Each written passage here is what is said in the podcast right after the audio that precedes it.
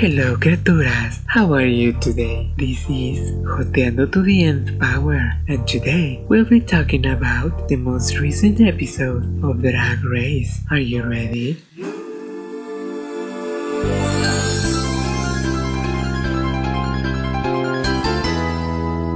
This episode starts with all of them returning to the workroom after LaLa Ri's elimination. Utica is feeling like all of the girls she has ever helped have simply outshined her, while Denalise is fed up with the judges not seeing how fantastic she is.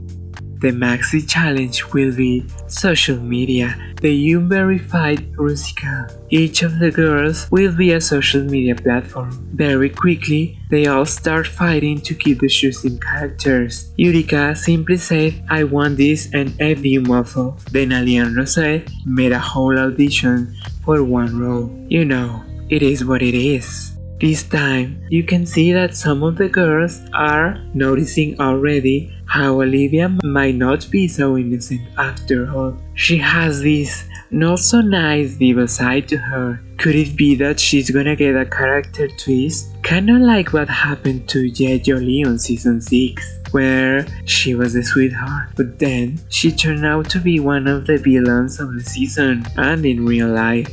Anne Hathaway makes a quick appearance to teach them a little bit about this musical thing they are dealing with. Lots of fun, laughter, some shadiness. On the recording sessions, we see how Symone is having some troubles with singing, the same as Utica and her tongue twister. Even in the choreographic rehearsal, we see them both having some issues as well as Gottmik this time. Now, on the runway. First of all, I love that look from RuPaul. The makeup is gorgeous. I love the color scheme and the wig. Very good look. Very quickly, the Maxi Challenge performance. Tina comes in a very Chicago the musical fashion. Olivia looks is too simple and plain for me. Symone's look is fun, but she doesn't seem to have any energy or will to live anymore. Kandy's performance was just chaotic. The wig got on her face all the time. I kind of like Elliott's look, although her makeup has nothing to do with the trends on TikTok. She failed on that one. Rosé practically stole the show this time, followed very closely by Denali and Gottmik. On the runway, categories Yellow Gorgeous. The look starts with Tina Burner in one of her characteristic colors. The look is very campy. It hugs her curves. I like the details in black and white from head to toe, giving continuity to the outfits. The train could have been a little bit more dramatic, but overall, I really like it. Olivia Lux comes out in a very dream girl's fantasy with fringes, sequins, feathers, and puffs. I like it. She has a silhouette. She looks polished. I also like the hair. Symone's looks is a lot more up to date. The Versace coat, I must say, it doesn't look like Versace expensive, but it is a good look. She looks polished, fresh, and cool.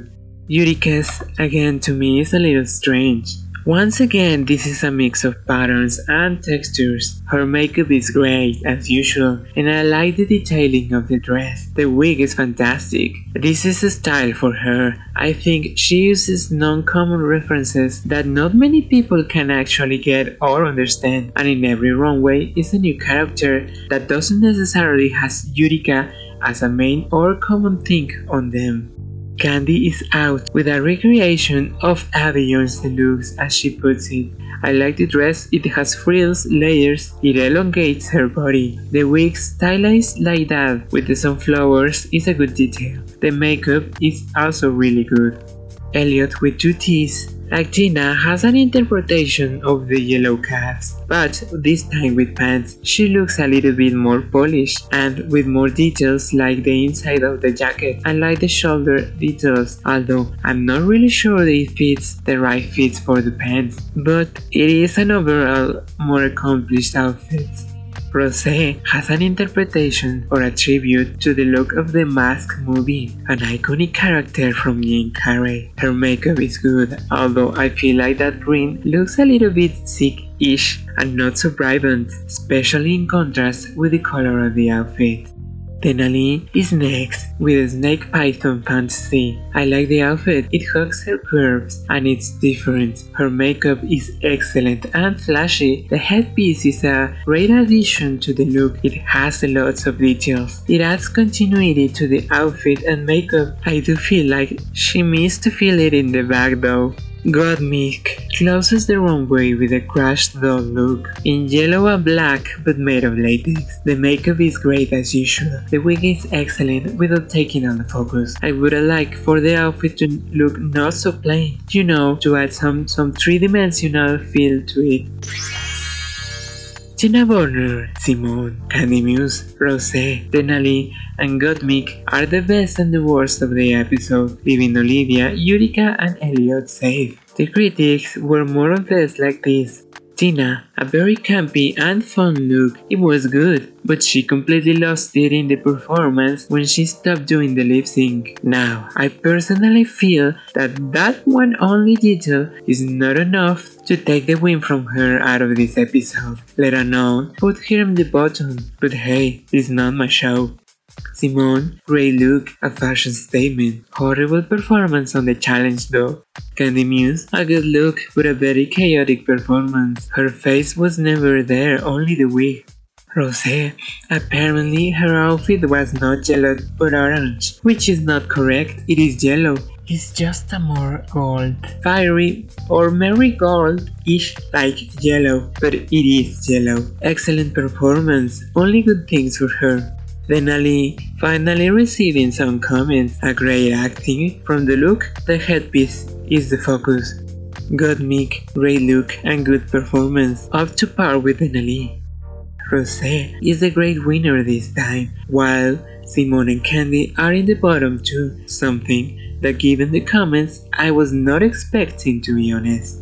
To the rhythm of Boss by Fifth Harmony, they face off. Kandy is putting lots of energy into it, while Symone is more of the look and feeling. Symone stays, and although I love the beach, Kandy won that lip sync when it comes to show, because she didn't even know the words. She never made a lip sync. But I say, of course, Kandy has been in the bottom lots of times already. They can save her all the time.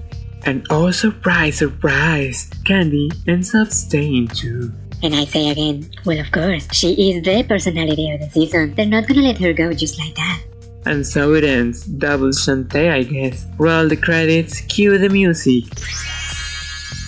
Alright, criaturas, that is all for today. Don't forget to give this one a like, maybe subscribe, comment, and share with someone else. It's free of charge. Bye.